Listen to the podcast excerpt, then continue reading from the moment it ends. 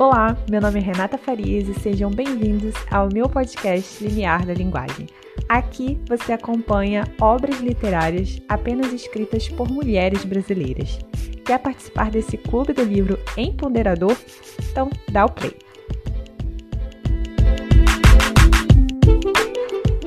Olá, pessoal, sejam bem-vindos ao terceiro episódio aqui do podcast da Limiar da Linguagem.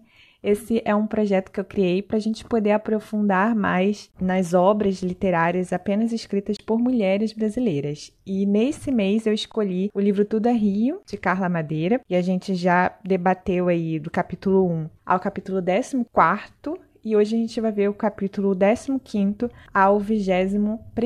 Se você está gostando aí da ideia, convido a vocês a se inscreverem lá no canal do YouTube, porque lá eu posto dicas tanto de obras literárias escritas por homens e mulheres, literaturas brasileiras e estrangeiras, e ainda também dou dicas de filmes e tudo relacionado ao mundo das artes que possam ajudar nesse processo de autoconhecimento. Então, bora iniciar a nossa leitura coletiva, porque na verdade não é leitura coletiva, porque o intuito aqui é eu colocar o cronograma aqui na descrição do, do episódio, ou então no meu Instagram também vocês podem dar uma olhada nos cronogramas por lá.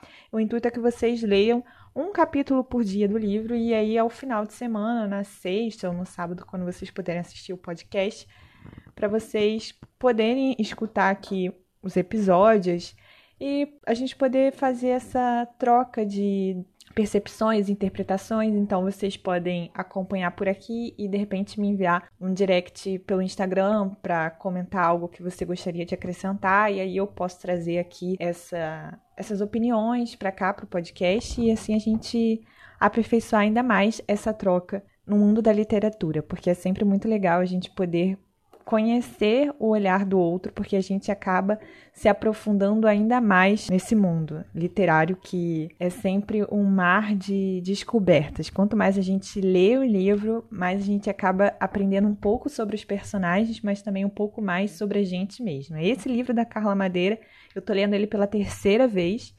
e essa terceira vez que eu li, eu senti que foi muito mais profundo. Não era como se, eu, se fosse algo repetitivo. Era realmente algo que ia me tocando cada vez mais e ia grifando mais o livro. Então tá sendo algo muito importante para mim, algo que tá sendo muito produtivo. Voltando aqui, a gente vai ver nesse capítulo do 15 como que a Dalva e o Venâncio eles se conheceram. Na verdade, eles se conheceram ainda quando crianças. Os dois brincavam juntos, viviam ali juntos, mas na verdade eles se suportavam, porque quando a gente é criança, a gente tem muita essa implicância com os meninos e tudo mais.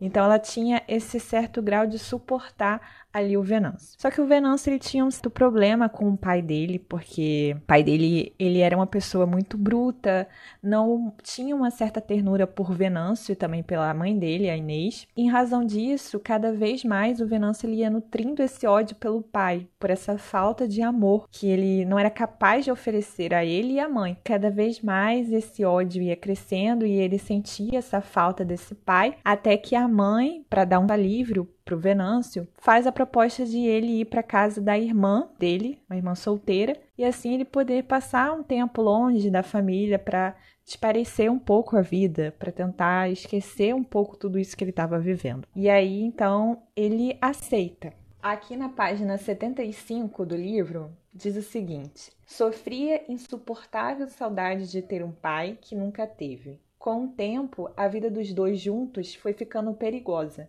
um ódio lento endurecia tudo. Tinha vontade de machucar o pai. Esses são os pensamentos que o Venâncio já estava nutrindo pelo pai.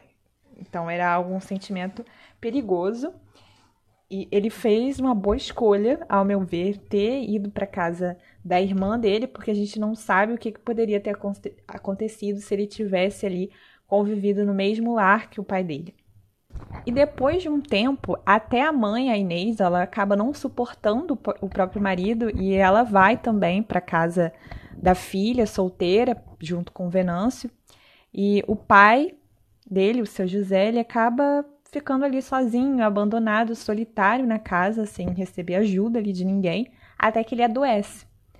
E aí, nesse momento, é que o Venâncio e a dona Inês, eles voltam para poder cuidar do seu José. E é nesse momento em que o Venâncio ele vai conhecer a Dalva, que é nesse momento que ele vai ter que cuidar ali da marcenaria do pai, fazer todos os trabalhos que o pai estava, que o pai exercia, na verdade, e em razão dessa doença que acometeu o pai, ele não estava mais, não era mais possível ele fazer as atividades, então naquele momento em que ele se vê ali no trabalho exercendo as atividades do pai, em que ele vê a Dalva. E aí logo eles são tragados por essa magia do amor. E é tanto que os dois eles só se conheceram ainda quando crianças e o Venâncio ele volta já homem. E aí é nesse momento, quando eles já estão jovens, que, ele, que ela já vai tendo essa percepção ali do amor, ela já tá ali se descobrindo. E quando ela vê Venâncio, só basta ela ver, não precisa nem ela trocar palavras ali só com o olhar. Ela já sente essa magia da paixão sendo tomada por ela e ela se vê também ao mesmo tempo sem saber o que fazer com aquilo tudo que ela estava sentindo, que até então era novo, que ela não estava acostumada a sentir tudo aquilo e aquilo dali foi gerando um certo medo nela. E foi cada vez mais se afundando, porque ela queria ter essa coragem de poder falar com Venâncio, mas ao mesmo tempo ela tinha medo de não ser correspondida. Isso para ela ia ser muito dolorido, ainda mais nessa, nessa fase da vida dela que era o primeiro amor então ia ser um grande impacto para a vida dela, ia ser um certo trauma se Venâncio, por exemplo, falasse que gostava de outra pessoa ou que não queria ter uma intimidade ali com a Dalva. Cada vez mais que ela ia pensando em falar, em dizer aquilo que ela estava sentindo, fugiam as palavras. É como se ela ficasse vazia por dentro, ela não conseguia expressar tudo aquilo que ela estava sentindo. Então, o que, que ela resolve fazer? Ela resolve deixar uma empada na macenaria, onde o Venâncio trabalhava, porque quando ela passou por lá, ela não o viu. E isso para ela causou uma angústia muito grande, porque ela já estava preparando ali tudo para poder falar com ele, e ela já estava ali sendo tomada por aquela ansiedade de poder reencontrá-lo ali, como ela fazia todo dia, quando ela vê ele não estava ali. Então, o que, que ela resolve fazer? Deixar uma empada. E aí é quando ela resolve deixar essa empada mais um bilhetinho de amor, essa declaração para ele. E aí quando ela envia isso, ela já sente vontade de não mais passar por ali, por em frente àquela marcenaria. E a mãe já começa a desconfiar porque ela não queria mais levar as empadas.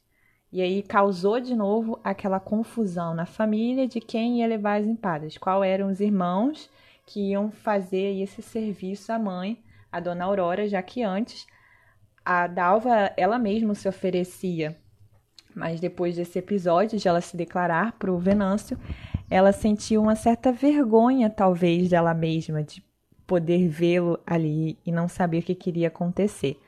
E a mãe já desconfiava que ela estava sendo tomada por um sentimento de paixão.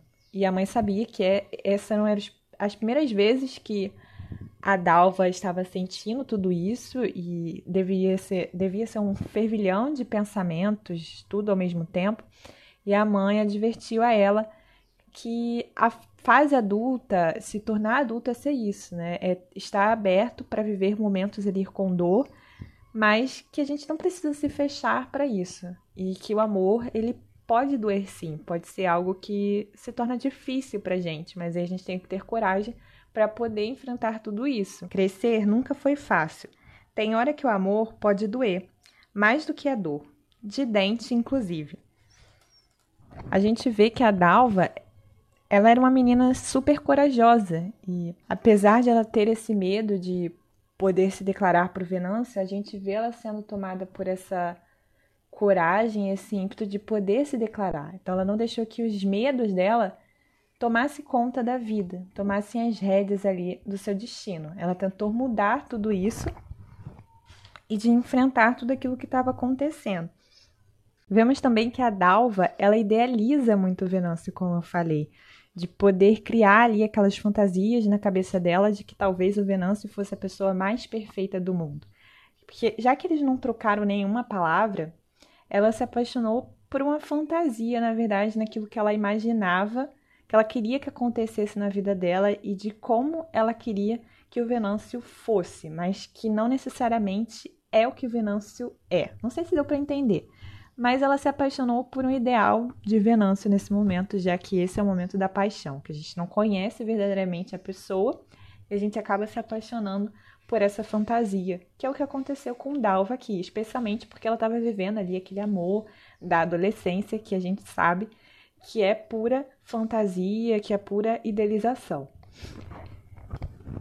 E ela ficou com aquele medo todo de poder se declarar para o Venâncio, mas ainda bem que ela se declarou para ele, porque no final foi um amor correspondido. Então, quantas vezes a gente talvez deixa de conhecer alguém por muitas vezes ter vergonha? E aí a Dalva superou isso e acabou facilitando aí um, um esse trabalho para o Venâncio, porque ele era um homem mais fechado e até em razão do pai dele ser essa pessoa mais solitária, ser essa pessoa bruta, sem muitas conversas e isso poderia também acabar transferindo essa personalidade do pai dele para o próprio Venâncio, que convivia ali naquele lar, então ele sempre foi acostumado a ser ali aquele homem de poucas palavras.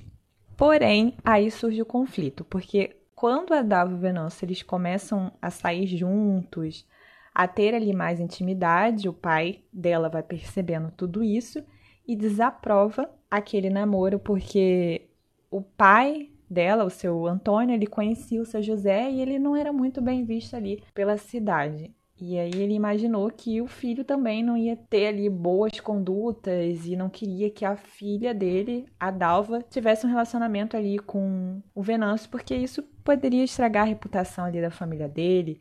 E aí o seu Antônio começa a xingar a Dalva, a dizer que ela é uma vagabunda, e a Dalva começa a estremecer essa relação com o pai, ela começa a se sentir muito mal, a chorar. E aqui a gente vê a oposição da Dalva com a Lucy, porque a Lucy ela gostava de ser chamada de puta, já a Dalva, ela ficou com esse sentimento de, de não pertencimento ali da família, de se sentir isolada, de que aquilo dali fosse um grande xingamento para ela, de que fosse algo insuportável de ser recebida com esses nomes a mãe de Dalva, então, que era muito próxima a ela, quando vê o pai proferindo essas palavras para Dalva, ela fica muito mal. E ela também vê que esse pai, ele tá querendo controlar ali aquelas relações da filha, porque a gente vê o seu Antônio sendo aquele pai ali super protetor e com medo de perder aquela filha que ele sempre teve ali quando criança. E aí ele tá vendo essa fase da Dalva crescendo, mas ele não quer perder aquela criança ali que ele educou, que ele cuidou e aí agora tá tendo a liberdade para tomar os seus próprios caminhos. A mãe dela, Aurora, então vai interferir nisso para fazer com que o seu Antônio ele pense mais um pouco do lado da filha, tenha mais essa certa empatia pela filha, porque a relação deles entre o seu Antônio e a Aurora foram algo em consenso. Eles se casaram porque eles se amaram. E a mãe começa a questionar isso a ele. Como seria para Dalva se ela se casasse com uma pessoa que ele escolhesse, mas que ela não gostasse? Ela começa a relembrar a ele a vida de casal deles. Que, claro, não é um mar de rosas, não é sempre tudo perfeito, não é todo dia que o casamento deles estão ok, há atritos, mas que se você for comparar ali aqueles momentos de atrito com a vida toda que eles construíram juntos, isso se torna um grãozinho de areia. São pequenas diferenças. E isso também é que faz com que eles se conheçam mais ali um ao outro e cada vez mais eles vão se fortificando. Mas isso não necessariamente quer dizer que o amor ele seja ali incondicional.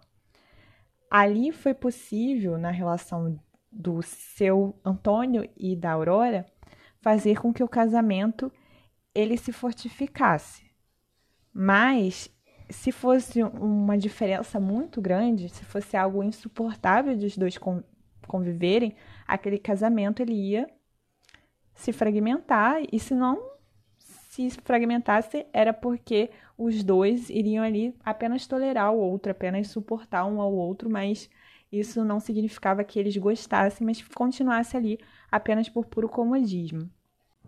E é uma parte que ela diz assim para o seu Antônio: É diferente, Dalva é uma menina. Não, não é não, senhor. Na idade dela, a gente já tinha intimidade, você já me conhecia muito bem. Arreda para lá um pouco, sua filha cresceu, Antônio. Aqui ela faz essa confirmação de que a filha deles não era mais aquele objeto de superproteção, de poder colocar ali os gostos deles nela. Ela já estava construindo ali sua própria vida, criando sua, sua própria subjetividade.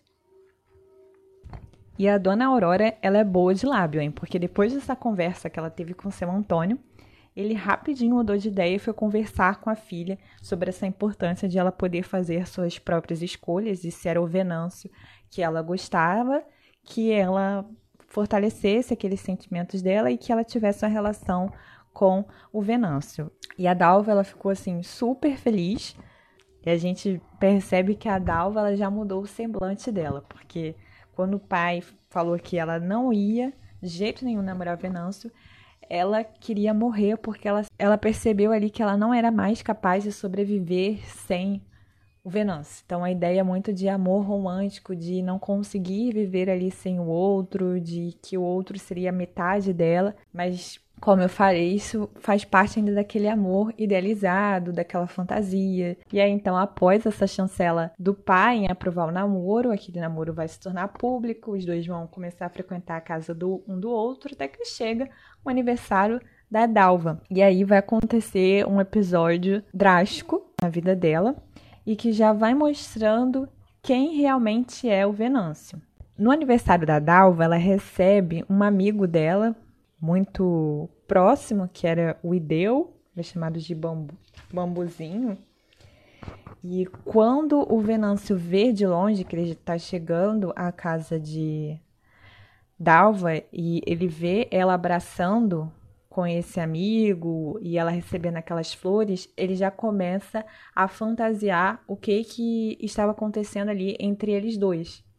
E ele começa a imaginar uma conversa na cabeça dele de que eles dois estavam falando que talvez aquele amor entre ela e Dalva não fosse sobreviver e assim eles pudessem ficar juntos. Isso tudo era coisa da cabeça dele.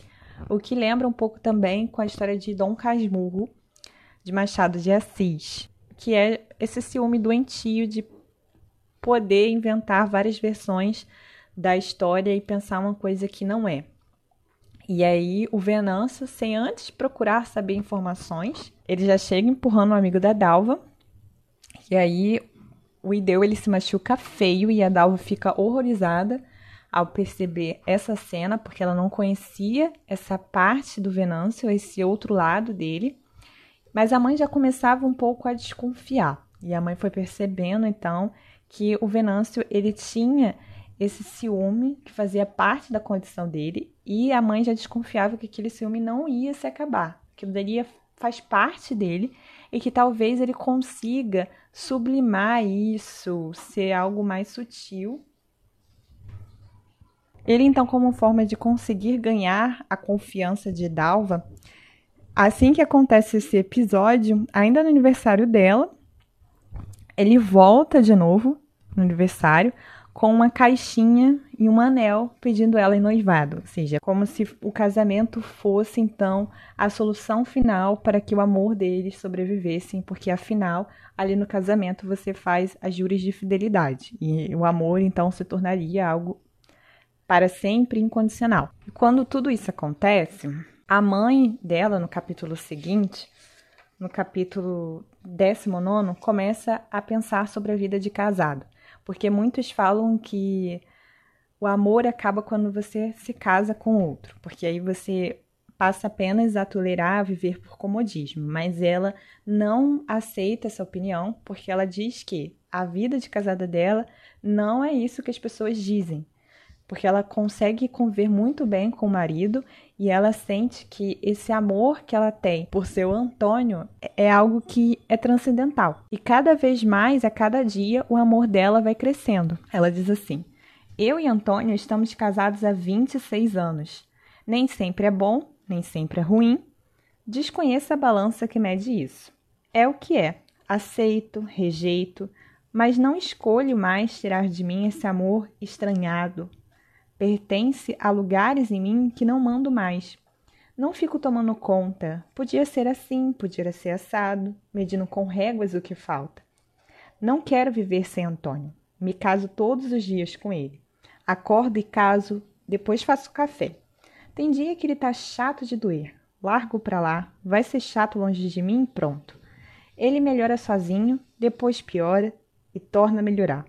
E a gente vai assim tomando distância, diminuindo distância, caminhando. Aqui ela fala dos atritos do casamento e do amor, porque o que ela está vivendo aqui com o Antônio não é mais aquela fase da paixão, da idealização. Ela já está vivendo ali 26 anos com o marido, então ela já conhece os defeitos dele e ela mesma diz que às vezes não é bom, mas tem esses momentos de felicidade. E os dois vão caminhando lado a lado ali, cada vez mais se conhecendo. É a partir dessas diferenças que os dois foram construindo as suas vidas juntas e foram capazes de se respeitar e se amar durante toda essa vida. Por que, na verdade, esse capítulo, né? Porque o anterior foi a Dalva sendo pedida em casamento e a mãe, já pensando em toda, toda aquela cena que tinha acontecido, ela conversa com a filha sobre tudo aquilo que aconteceu. Ela conversa com a filha para a filha ter a sua própria liberdade de tomar suas próprias escolhas, de ver aquilo que é melhor para ela. E ela vai explicando como é a vida de casal. No capítulo seguinte, a gente vai então descobrir a escolha que Dalva fez a respeito de Venâncio e ela resolve então se casar com o Venâncio. E aí foi aquele dia de festa, também foi nos informado que o vestido dela demorou seis meses para ficar pronto, mas porque ela queria que todo mundo ali que participasse da vida dela contribuísse com aquela feitura do vestido, colocando pedrinhas e que aquele vestido ele fosse na verdade retalhos de várias vivências que ela teve com cada pessoa ali que ajudou a produzir aquele vestido. Logo após o casamento da Dalva e Venâncio, o seu Antônio, que é o pai da Dalva, ele resolve voltar para a fazenda onde ele tinha crescido, onde ele nasceu. E aí ficava muito distante da cidadezinha onde eles moravam, mais ou menos uns 4 mil quilômetros. E nesse capítulo, no capítulo 11, nos é apresentado como que a dona Aurora e seu Antônio se conheceram. E nos é apresentado ainda uma reflexão que me lembrou muito o livro A Insustentável Leveza do Ser, do Milan Kundera, que fala dos acasos da vida que nos leva a conhecer pessoas. E também os acasos da vida que fazem com que a gente não conheçam determinadas pessoas que às vezes moram muito distantes de nós, ou às vezes mora ao lado de nós, e que poderia ser algo transformador em que diz assim: O que mais existe no mundo são pessoas que nunca vão se conhecer, nascer em um lugar distante e o acaso não fará com que se cruze. Um desperdício. Muitos desses encontros, destinados a não acontecer, poderiam ter sido arrebatadores.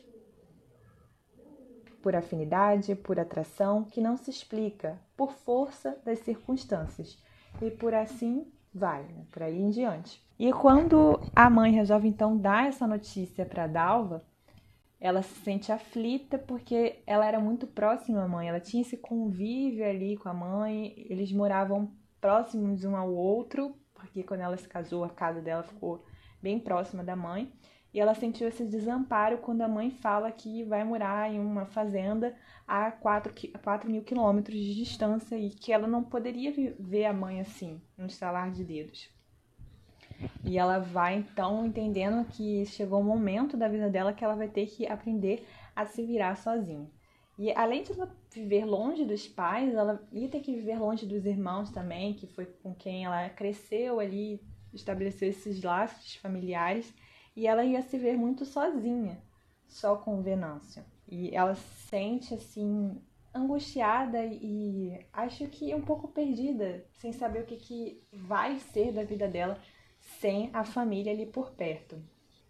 Mas a mãe mesmo diz: sentiu que não ia poder proteger Dalva de mais nada.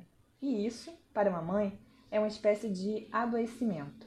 Acho que a mãe da Dalva já desconfiava que poderia acontecer uma tragédia se ela ficasse longe da filha, porque ela já entendia, acho que pelas experiências de vida dela, ela já entendia é, esse ciúme doentio de Venâncio e ela entendia que viver longe da filha, ela não ia mais oferecer esse amparo de mãe. E isso também poderia ser um adoecimento para elas. E aí, no desenrolar dos próximos capítulos, a gente vai ver como vai ficar essa história toda. Porque na verdade já foi apresentado logo no início que o Venâncio ele bateu em Dalva e ele matou o filho. Isso a gente já sabe, mas a gente vai ver o que, que vai acontecer no final, porque parece que a história está sendo contada um pouco de trás para frente, porque foi apresentado isso e depois está retrocedendo no tempo para apresentar como que eles se conheceram, como que eles foram se aprofundando na relação, eles se casaram. Agora a gente vai estar tá conhecendo um pouco mais sobre a vida deles. E a gente então vai chegando ao fim do episódio. E eu aguardo vocês então na próxima sexta para a gente poder continuar debatendo esse livro. E a gente vai terminá-lo no final do mês para a gente já iniciar o próximo mês com outro livro. E eu vou fazer uma enquete ainda essa semana sobre a escolha dos próximos livros, porque eu tenho dois livros na minha mente agora para ler e aí eu vou deixar a votação lá em aberto para vocês me ajudarem aí nessa escolha. Então, até o próximo vídeo. Tchau!